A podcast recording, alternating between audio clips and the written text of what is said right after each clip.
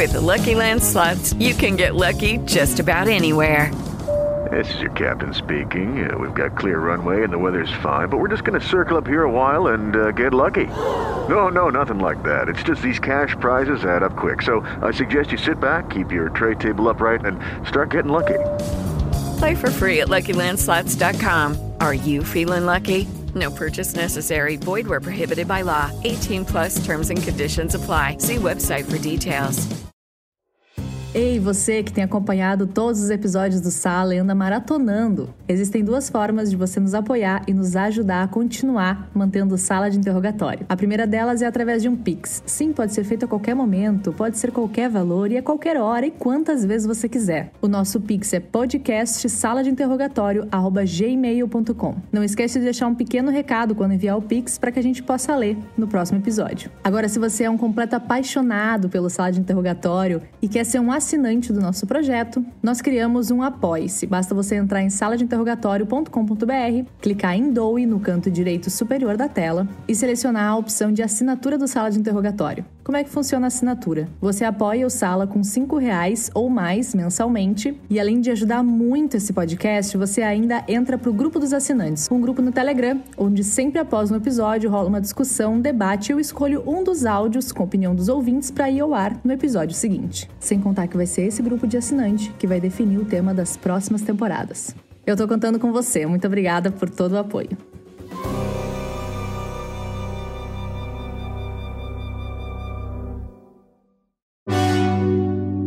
Papier Digital. Ele convenceu os homens do grupo a praticarem o celibato, enquanto ele dormia com as suas mulheres. A seita devidiana, comandada por David Koresh, só chegou ao fim após um cerco de 51 dias e resultou em 80 mortes. Na sala de hoje, o ramo davidiano de David Koresh. Olá, chegamos ao terceiro episódio do Sala de Interrogatório, temporada Casos com Rituais. Gente, eu já quero me desculpar desde já por esse episódio, porque assim, ó, eu coloquei aparelho há dois dias e eu estou com uma dor insuportável na boca e tá bem difícil de gravar. Então, se minha voz ficar estranha em alguns momentos, uh, saibam que é porque estou sofrendo, mas isso não me impedirá de gravar esse episódio. E agora sim, vamos para o terceiro episódio.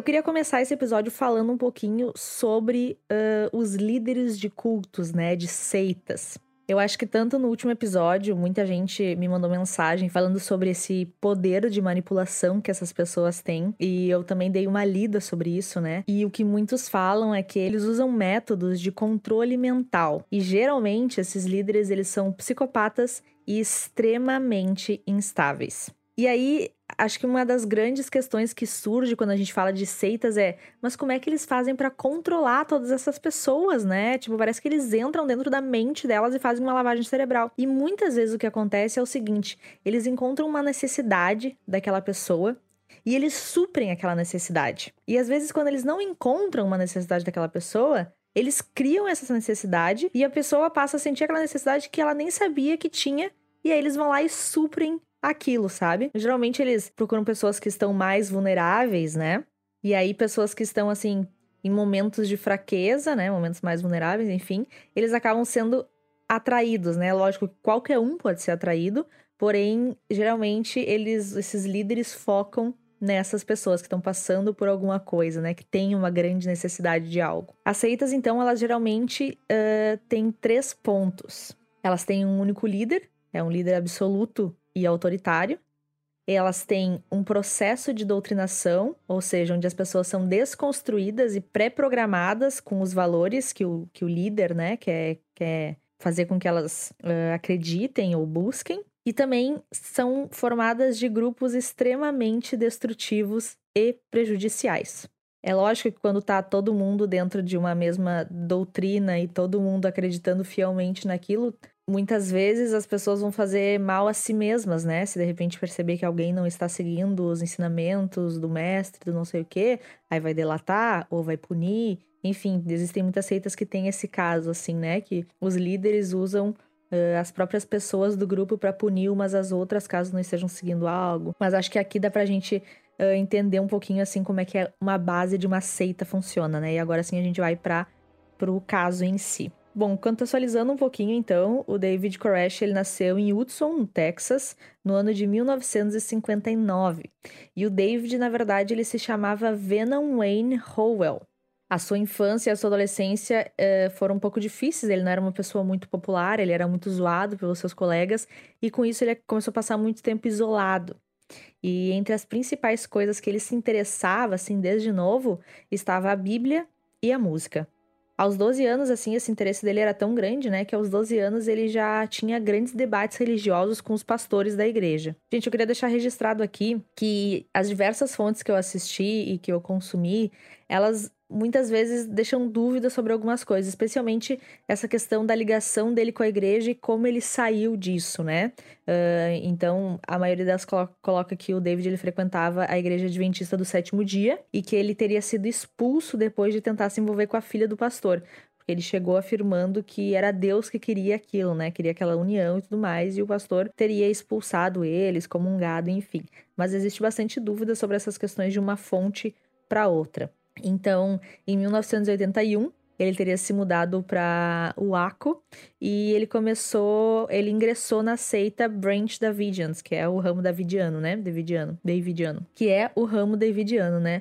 É, foi uma seita criada em 1950 e ela era derivada da Igreja Adventista do Sétimo Dia. O David, pela sua sabedoria, né, pelo seu conhecimento da Bíblia, digamos assim, ele começou a ter uma grande influência entre os membros uh, desse ramo.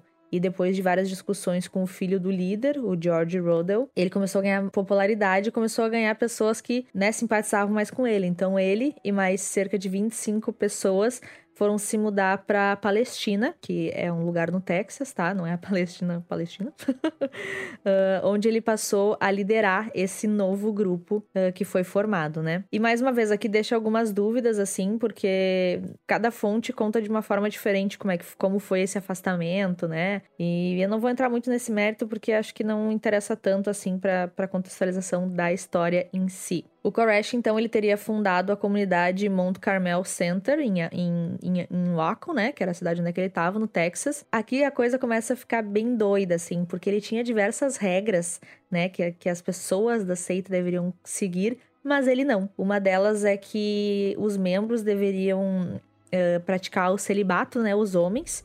Ou seja, as mulheres não eram mais mulheres deles, digamos assim Porém, as mulheres eram todas mulheres do Koresh, ou seja, o Koresh poderia dormir com todas aquelas mulheres dos outros homens, mas eles não. E aí ele dormia, assim, com cerca de 15 mulheres, por exemplo, e entre elas uh, tinham meninas muito novas, né? Assim, de 12 anos. E aí aqui a gente não tá mais falando de dormir com outras mulheres, mas sim de uma forma de, de um estupro, né? Era uma, uma menor de idade que estava sendo ali provavelmente obrigada a dormir com ele, né? Além disso, outra regra, por exemplo, que valia para todo mundo menos para ele era o consumo de bebidas alcoólicas. Ninguém poderia beber, mas ele bebia tranquilamente. Uh, ele mudou de nome quando ele então passou a comandar a seita. Né? O David aqui acontece uma coisa muito parecida com o que aconteceu no outro episódio. Ele começa a fazer interpretações próprias da Bíblia, né? Inclusive, ele pega o livro de Apocalipse e ele interpreta da forma que ele acha melhor, assim. Durante Dentro desse grupo também ele criou uma guarda pessoal para ele, ou seja, alguns membros que eram a guarda dele, né? Porque ele instaurava muito assim que tipo o estado, né, o governo era uma ameaça e eles tinham que estar protegidos, eles tinham que estar preparados para qualquer coisa e possivelmente para enfrentar alguma guerra, inclusive. Outra coisa que o David pregava muito era uma ele ele usou o cântico de Salomão criou uma interpretação para ele, tá? E dali ele decidiu, na cabeça dele, tirou que ele poderia ter 140 esposas, nas, das quais 60 delas seriam as suas rainhas e as outras 80 as concubinas. E eu sei que é muito estranho a gente pensar, né? Tipo, poxa, daí os casais entraram nessa seita e é simplesmente ele falou: ó, a tua mulher vai dormir comigo e tu não pode mais ter relações com ninguém. E é isso aí, e os caras, beleza, suave. Eu eu fico imaginando assim o quanto ele já tinha entrado na mente dessas pessoas e o quanto as pessoas estavam, sei lá, de certa forma hipnotizadas por ele, assim, sabe? Aconteceu uma lavagem cerebral bem, bem grande para elas acreditarem para elas acreditarem que estavam fazendo a coisa certa e que aquilo ali era o certo, né? E se explica um pouco uh, por que talvez as pessoas tinham essa cegueira em relação ao que o David estava fazendo, porque muitos acreditavam que o David era o novo Messias, assim, e o David usava isso em seu favor, né? Ele dizia que ele era uma espécie de líder divino e ele tinha muito conhecimento sobre a Bíblia, assim, ele tinha trechos da Bíblia que ele praticamente tinha decorado. E com isso as pessoas uh, admiravam ele, sabe? Admiravam, entre aspas, assim, a sua sabedoria e realmente acreditavam que ele era, assim, o novo Messias e se entregaram completamente a tudo que ele falava sem questionar, né? O David ele pregava muito que o fim do mundo estava perto, que o apocalipse estava perto e que ele e todos os seus seguidores precisavam se preparar. E não somente por isso, mas também por uma questão de dinheiro, né, para seita, eles faziam muito, muita compra de armas, né? Eles tinham um galpão e aí rolava muito armamento lá, tinha essas feiras de armas e tudo mais. Não sei exatamente se eles vendiam, uh, e compravam e depois vendiam e revendiam e com isso ganhavam dinheiro, enfim. O que acontece é que essa compra, né, começou a chamar muita atenção da Agência de Controle de Álcool, Tabaco e Armas e Explosivos dos Estados Unidos, a ATF. E aí a ATF resolveu ir até o Monte Carmel, né, e até ali o, uma espécie de rancho onde o, o a seita se encontrava, para investigar o que estava acontecendo. Gente, eu sei que eu não entrei muito no quesito seita em si, tudo que aquelas pessoas passavam ali dentro, porque na verdade a parte de certa forma, mais chocante, mais preocupante, e até a parte que se tem mais informações, digamos assim, sobre esse caso inteiro, é como aconteceu o seu desfecho, né? Como ele chegou ao fim, assim. Então, foi em fevereiro de 1993, os agentes da ATF foram fazer uma busca lá no rancho para verificar se tinha armas ilegais, até porque eles acreditavam que eles estavam transformando armas semiautomáticas em armas automáticas, o que era proibido, né? Só que eles resolveram fazer essa, entre aspas, visita, né? Essa busca, sem avisar, né? Aparecer de surpresa, assim, revistar, ver e tal. Só que o pessoal da seita, eles ficaram sabendo que os agentes estavam indo para lá. E aí, eles se prepararam. Assim que os agentes chegaram, eles dispararam fogo contra eles. Mais uma vez aqui vale lembrar, né, que o, o Koresh, ele sempre uh, destacava que o Estado era mal, né, que, que, que, eles iam querer acabar com aquilo e eles tinham que se defender, afinal a gente estava aí no fim do mundo, né. Nesse embate com a ATF, então, no, em 93, quatro agentes da ATF foram assassinados e 16 ficaram feridos. Além disso, seis membros da seita também morreram. Alguns membros, inclusive, chegaram a ligar para a polícia, né, avisando que eles estavam sendo atacados e que tinha crianças no local. Aqui vai, é bom destacar também que dentro da seita, né, o Koresh, ele, enfim, dormia com as mulheres das outras pessoas, ele chegou a ter muitos filhos com essas mulheres. E existia muitas crianças, né, muitos menores de idade ali dentro. E aí um dos membros ligou inclusive para falar isso, olha, vieram aqui, estão nos atacando e tem crianças aqui dentro, sabe? Algumas fontes dizem que nesse ataque, primeiro, eh, inclusive, o Crash ele chegou a ser atingido, mas ele realmente não foi buscar ajuda, né? Não saiu da casa. Depois que aconteceu esse embate, e o que todo mundo fala que foi completamente desastroso, imagina, morrem quatro agentes, sabe? Um completo despreparo a nível de. a nível de planejamento, né? Uh, não é nem a nível de ação, é nível de planejamento mesmo, né? Quem é que comandou essa essa invasão e dessa forma, sabe?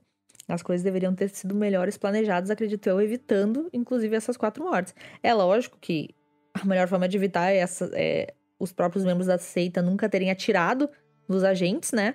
Mas a gente tem que também lembrar aqui que eles estavam completamente cegos em relação ao mundo exterior, né? Para eles, eles acreditavam que eles realmente estavam ali no apocalipse e eles estavam defendendo seus filhos, estavam defendendo, sei lá, sua espécie de mestre e estavam fazendo de tudo para entre aspas se proteger, né? Bom, depois disso, então, o FBI foi chamado, né, para agir e eles cercaram o rancho e aí começaram uh, as negociações, né? O Byron Sage foi um dos responsáveis, né? Um, um agente do FBI do, responsáveis pelas negociações. Uh, o FBI chegou a entregar uma câmera pro, pro pessoal que estava lá dentro da seita para eles conseguirem se comunicar, né? Mas assim, o Koresh ele estava irredutível. Nessas gravações, inclusive, eles mostravam as pessoas que estavam lá dentro e confirmavam e diziam que as pessoas estavam ali porque elas queriam, não tinha nenhum refém ali dentro, ninguém estava preso ali. Todo mundo estava ali porque queria e queriam que os agentes fossem embora. O FBI pedia diversas vezes para ele liberar pelo menos as crianças, né? Só que a todo momento o Koresh afirmava que as crianças que estavam ali eram filhos dele, ele não ia liberar os próprios filhos, né?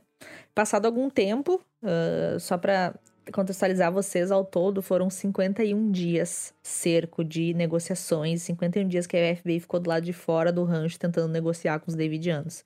Durante esse momento, então, eles resolveram liberar 19 crianças, tudo assim à base da negociação, né? O David queria que uma mensagem dele fosse, fosse exibida na mídia, e aí, em troca disso, ele liberaria as crianças, e aí aconteceu isso, liberaram as crianças. Os agentes, nesse meio tempo, também, eles chegavam a mandar alimentos, como leite, para as crianças especificamente, né? E o David continuava dizendo que eles tinham que ir embora. Acontece que imagina, né? A paciência do FBI foi se esgotando, assim. Uh, eu olhei alguns dados e muito se fala que, por exemplo, um cerco, né? Quando, quando se faz um cerco, alguma coisa geralmente dura uma questão de seis horas.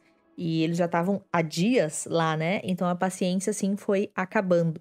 E eles chegaram a ter diversas táticas, né? Eles chegaram a cortar a luz, cortar a água. Durante a noite, eles colocavam sons, como sons de guerra, como se, por exemplo, estivessem sendo atacados, e, e sons uh, que deixassem eles irritados, né? Tudo isso para tornar o ambiente, assim, insuportável para que eles saíssem. Só que aqui vem aquela questão, né, gente? A gente tá falando de um psicopata, né? Uma pessoa completamente instável.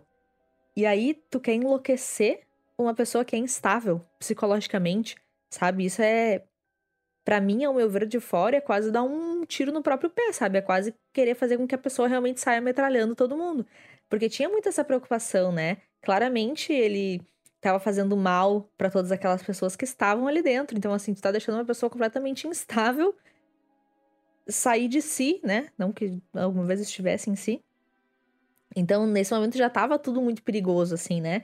Uh, eu esqueci de, de comentar também, mas essas crianças que foram liberadas, elas começaram a revelar algumas coisas, né? E, daí, e dentro disso se descobriu que elas, na verdade, elas eram vítimas de abuso físico e abuso sexual dentro da seita, né? Porque o Koresh tinha essa prática de estuprar as menores de idade, né? Essas meninas aí a partir dos 12 anos, mais ou menos. Porque, segundo ele, eram tudo meninas que eram para ser as esposas dele, né? Algumas outras fontes também comentam que uh, essas crianças, desde pequenos, eles tudo passavam como se fosse por um treinamento militar, assim, porque estavam se preparando para o apocalipse em si. Então, eles praticamente não tinham referências do mundo real, do que, que era ser uma criança, né? Então, assim, foi tudo muito chocante quando eles saíram daquele meio, né? Por fim, já nada mais estava funcionando. O David era irredutível, a questão de cortar a luz, água e tudo mais não surtiu muito efeito. E aí foi que o Byron, o negociador, avisou que eles iriam lançar gás lacrimogênio lá dentro se eles não se entregassem. Obviamente, o Koresh não quis se entregar, e aí tanques de guerra que estavam no local abriram buracos nas paredes e jogaram o gás lacrimogênio lá para dentro. Isso fez com que os Davidianos lançassem fogo, né? Começassem a atirar e de alguma certa forma e de uma certa forma se defender, né?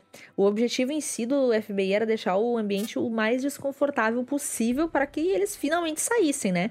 E na cabeça deles colocar gás lacrimogênio lá ia fazer com que todo mundo, certo, né, passasse mal, quisesse se proteger e saísse da casa. Acontece que os Davidianos eles tinham máscaras de gás. Então assim, a maioria usou essas máscaras para se proteger. E o FBI continuou tirando as bombas de gás lá para dentro, e basicamente foi um horror total, assim, porque os adultos tinham máscara, mas as crianças não tinham.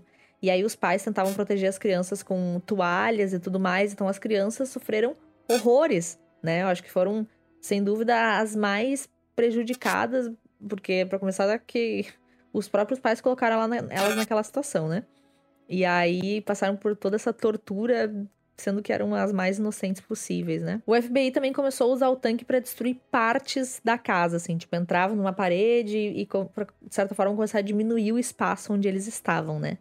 As crianças, então, elas foram colocadas em uma câmara subterrânea que tinha na casa, e foi aí que o David, já cansado, no 51º dia, resolveu dar um fim a tudo aquilo, e ele atirou fogo em todo o complexo. O vento do local uh, que tava no dia, né? Tava tão forte que fez o fogo se alastrar assim rapidamente. E mais para frente, mais pro final desse episódio eu vou falar um pouquinho sobre essa questão do fogo, porque por muito tempo, e acredito que até ainda hoje haja uma ou outra questão, existe um, existiu uma dúvida sobre se teria sido realmente o David que ateou fogo ou mandou atear fogo, ou se teria sido o FBI o causador do incêndio.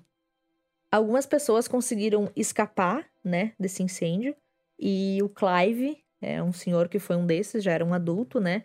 Ele disse que conseguiu escapar das chamas e quando ele saiu, começou a correr, né, da casa, um agente parou ele, apontando a arma, mandou ele se deitar. Lógico, os agentes não sabiam uh, quem era quem ali, né? Quem estava envolvido, quem era um... Quem era a vítima, quem era a pessoa que estava fazendo mal. Então, eles né, renderam todo mundo que estava saindo, digamos assim, né? E aí o FBI começou a questionar as pessoas que saíam onde estavam as crianças. E o Clive foi um dos que disse que fazia alguns dias já que ele não via as crianças.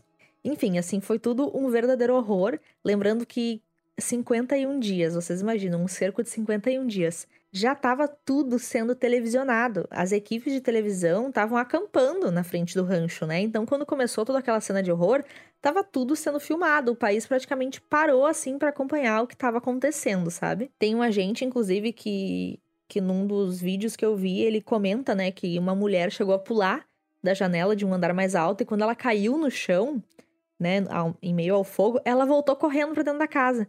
Então, assim, gente, vocês imaginam o tipo uh, de. Eu não sei que palavra usar aqui para descrever, mas assim, o estado psicológico dessa pessoa que a, ao invés de fugir, ela voltou para dentro de algo que estava fazendo mal a ela, né?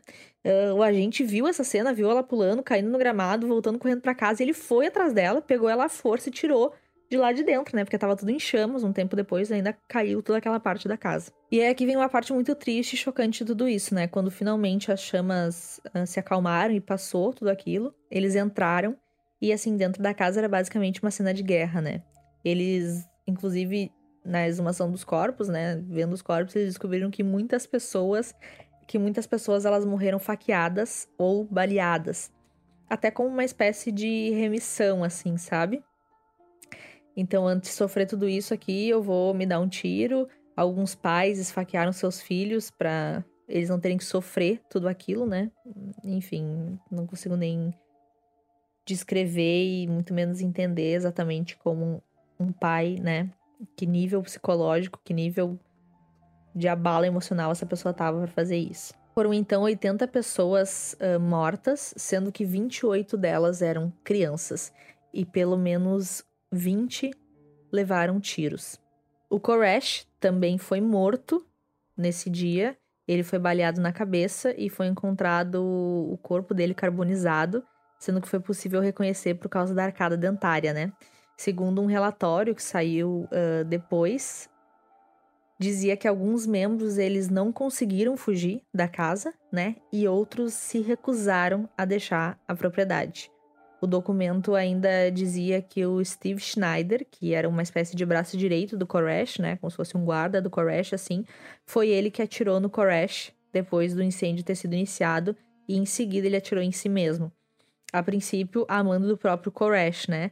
E aqui a gente consegue entender que uma pessoa que é extremamente controladora e extremamente autoritária, a partir do momento que alguém tenta decidir por ela o que fazer, né? A solução para ele foi pedir pro cara dar um tiro nele. Como eu comentei, né? Todo o país estava assistindo uh, as negociações, estava assistindo tudo o que estava acontecendo. E todo mundo ficou muito chocado com esse final desastroso, assim, porque ninguém imaginava que ia chegar nesse ponto, né?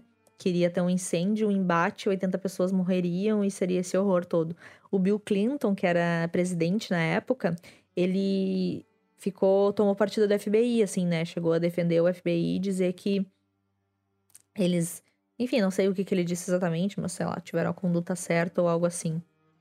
Só que as pessoas ficavam questionando a todo instante, com uma ação diferente, não teria sido capaz de evitar tantas mortes, né? Era o que todo mundo mais questionava, assim, pô, 51 dias, toda a inteligência lá, e o negócio acaba assim, sabe? As pessoas, 80 pessoas mortas, a maioria crianças, inocentes,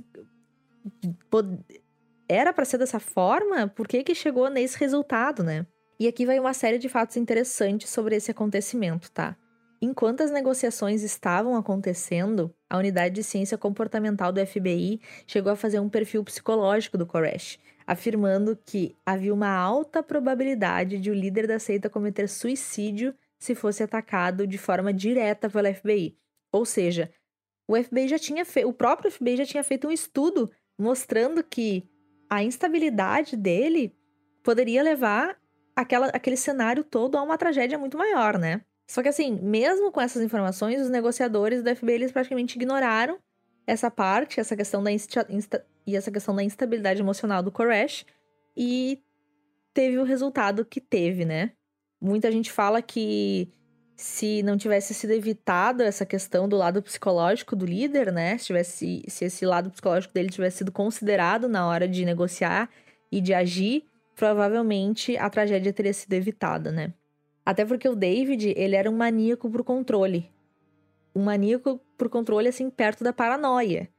E aí, como é que tu vai querer vencer pela força um cara desses, né? Pressionar um maníaco por controle é quase um convite para ele cometer suicídio, né? Se ele se sentir encurralado.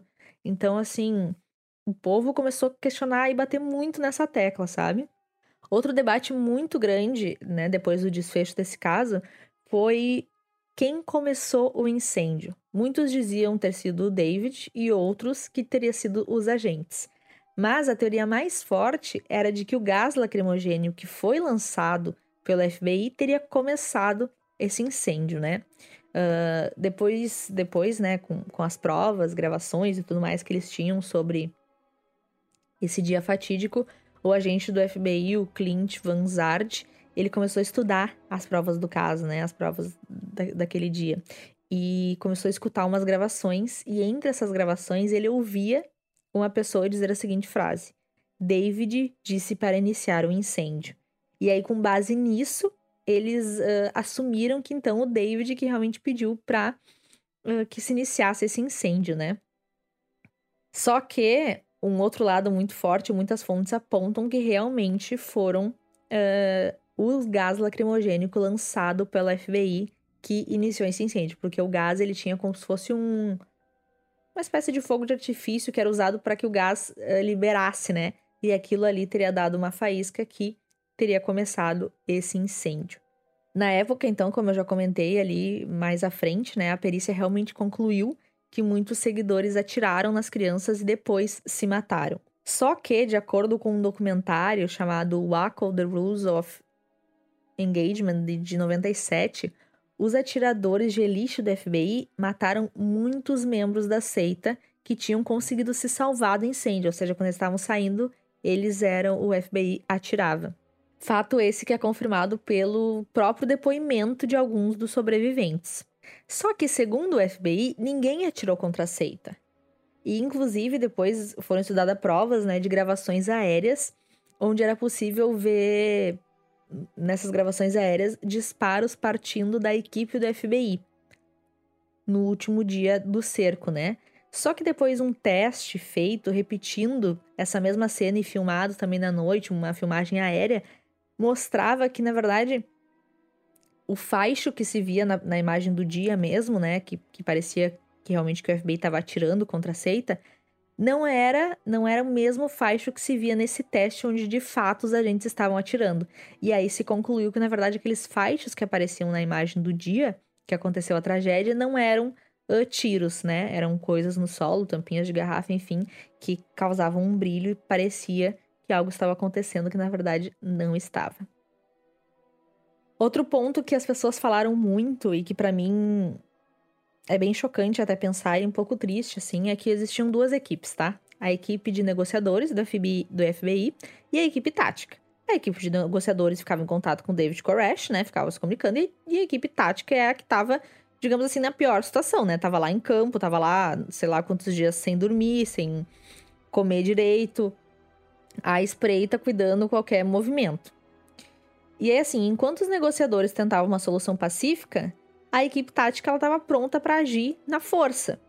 E aí, o que acontecia? Os Davidianos eles recebiam mensagens diferentes, porque os negociadores falavam né? Que tava tudo tranquilo, que ia ser tudo de forma pacífica. E aí, de repente, simplesmente um tanque do FBI passava em cima de um dos carros do pessoal da seita. Daí, tipo, começou a ficar confuso a coisa, sabe? Tá, mas vocês estão me dizendo que vocês vão ser legais, que isso e aquilo, e de repente um tanque esmaga o meu carro, porque a comunicação entre as equipes não estava acontecendo. E se estava acontecendo, tava uma equipe estava basicamente ignorando a outra, sabe? Então, talvez se realmente essa comunicação entre as duas equipes, a de negociadores e a equipe tática, tivesse sido feita de uma forma eficiente, acredito eu que o resultado também poderia ter sido outro, né? É lógico que a gente entende que quem estava no campo, quem estava lá na equipe tática, sofrendo dia a dia, noite, chuva lá, parado na frente do rancho, tava exausto, queria acabar logo com aquilo, né?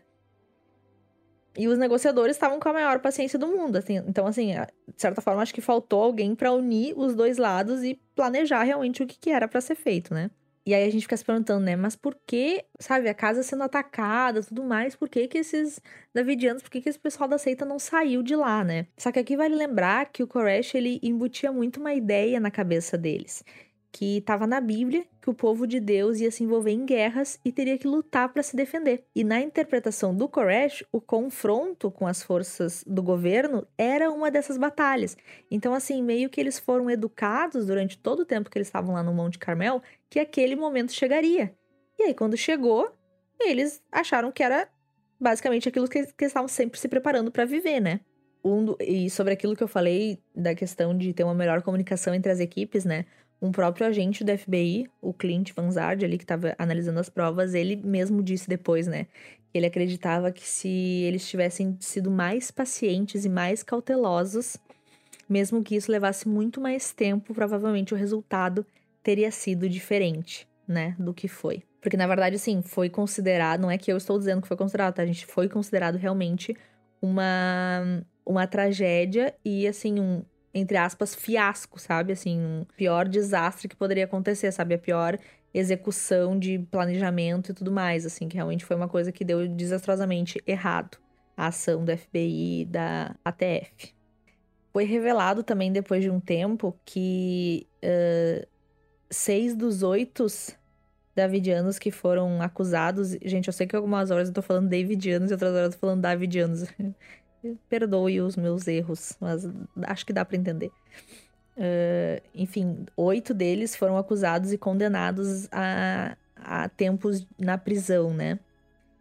Então, mais ou menos um ano depois desse acontecimento, 12 deles foram julgados e cinco foram condenados por homicídio e porte ilegal de armas, três, três só pelo porte ilegal de arma e por delitos menores. Também teve uma mulher da seita que acabou testemunhando contra os outros, né, contra os próprios membros da seita, e foi condenada a três anos de prisão. A maior parte deles, dos sobreviventes, eles afirmam que uh, as autoridades fizeram um verdadeiro massacre, né? E todos eles basicamente sentem que eles tiveram que pagar, né? Ficar na prisão por um crime que na verdade eles não cometeram já que, entre aspas, eles queriam culpados e levaram os sobreviventes a tribunal, disse o Paul Fata, que é um dos, uh, um dos que sobreviveu, né? Disse o Paul Fata, que era um dos Davidianos. E ele ainda afirmou dizendo que voltaria a fazer tudo outra vez.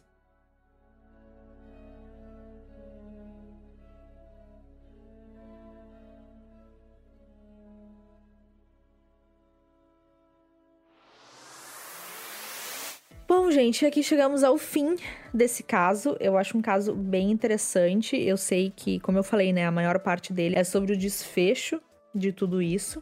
E eu queria ouvir de vocês. Então vão lá no meu Instagram pessoal, BBROCH, ou lá no arroba Sala Podcast, pra me falar o que vocês acham sobre tudo isso. Assim, eu sei que eu falei muito pouco sobre as crueldades do Koresh. Eu acho que ele realmente é um ser humano abominável, um ser humano que tinha uma psicopatia bem latente, que inventou coisas na cabeça dele e acreditava, se colocou num papel de messias, de remidor, e nem sei se a palavra remidor existe, e obviamente fez uma lavagem cerebral em todas essas pessoas. Considero que as crianças que estavam lá, com certeza, são as mais prejudicadas e as principais vítimas de tudo isso, né? porque elas foram levadas para os pais estar lá, algumas nasceram dentro desse meio, então assim, são as principais vítimas da história. Existe muito material, gente, uh, e documentários dessas pessoas dando depoimentos, e muitas coisas se descobriram depois sobre práticas que eram feitas lá dentro. Se acharam muitos corpos de bebês, por exemplo, e aí não sei dizer se nasceram mortos, se morreram por algum tipo de doença. Eram feitos muito rituais. Uh, bizarros assim dentro da seita e eu sei que eu não entrei muito nesse, nesses detalhes assim porque acho que a parte principal mesmo era o desfecho. Eu também acredito sim que com uma melhor comunicação entre as duas equipes e uma melhor estratégia as coisas poderiam ter acabado de uma outra forma, né?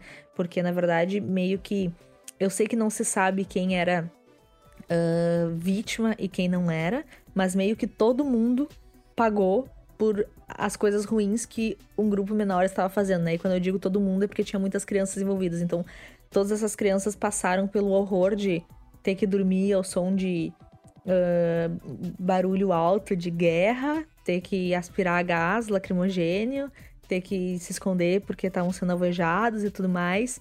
E eu realmente acredito na, na teoria que diz que tudo poderia ter sido de uma forma muito diferente. É lógico que, é, mais uma vez, não é fácil pra gente falar quando não tá lá. Mas a gente tem que pensar também que muitos agentes morreram nesse embate, né?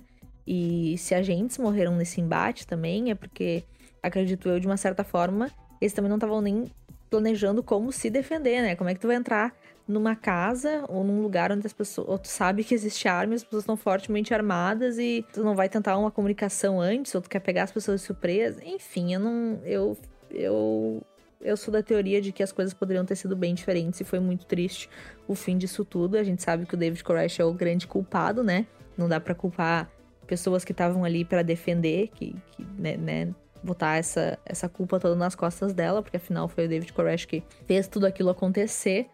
Uh, mas realmente é de se lamentar o fim disso, né?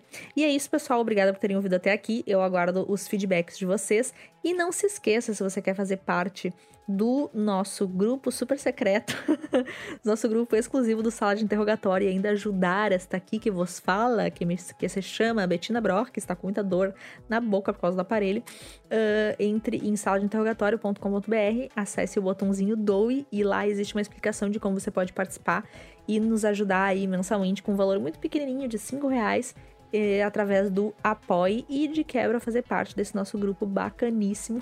Me sinto muito velha falando bacaníssimo. Mas enfim, uh, obrigado por ter ouvido até aqui e até o próximo sala de interrogatório.